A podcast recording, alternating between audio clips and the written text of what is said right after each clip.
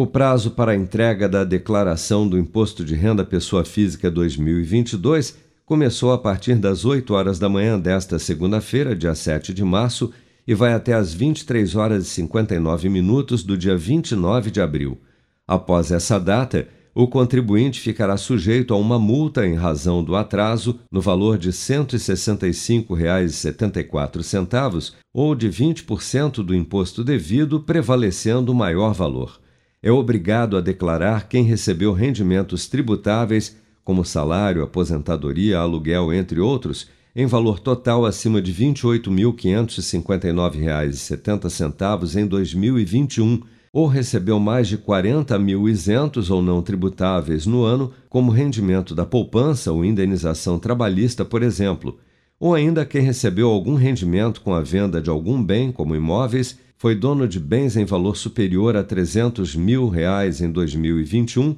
ou recebeu mais de R$ 142.798,50 em atividade rural, ou ainda quem comprou ou vendeu ações de qualquer valor na bolsa, como destaca a especialista em tributação Alice Porto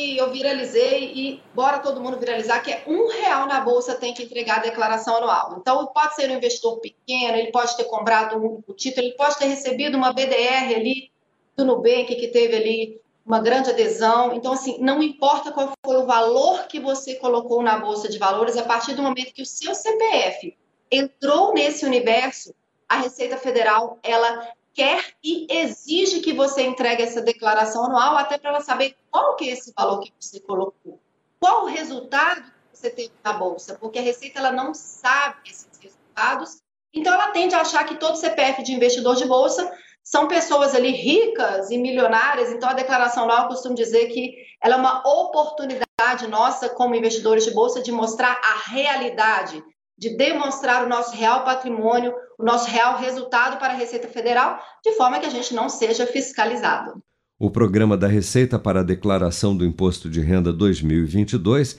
já pode ser baixado no site da Receita Federal em gov.br/barra Receita Federal, podendo a declaração neste ano ser feita e entregue online por computador, tablet ou até mesmo pelo celular.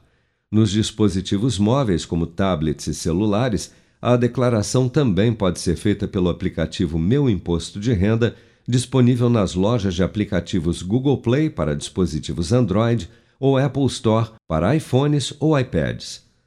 Com produção de Bárbara Couto, de Brasília, Flávio Carpes.